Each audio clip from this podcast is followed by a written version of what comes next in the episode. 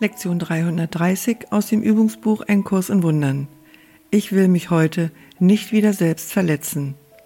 Lass uns an diesem Tage die Vergebung als unsere einzige Funktion annehmen. Warum sollten wir unseren Geist angreifen und ihm Bilder des Schmerzens geben? Weshalb sollten wir ihn lehren, dass er machtlos ist, wenn Gott uns seine Macht und seine Liebe hinhält und ihn bittet, das zu nehmen, was bereits sein ist.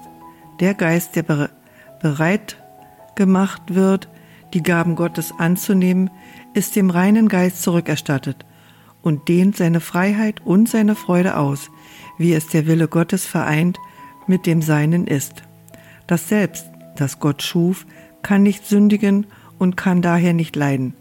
Lass uns heute die Wahl treffen, dass er unsere Identität sei und so auf immer allen Dingen entrinnen, die der Traum der Angst uns anzubieten scheint. Vater, dein Sohn kann nicht verletzt werden, und wenn wir denken, wir würden leiden, erkennen wir nur unsere eine Identität nicht, die wir mit dir teilen.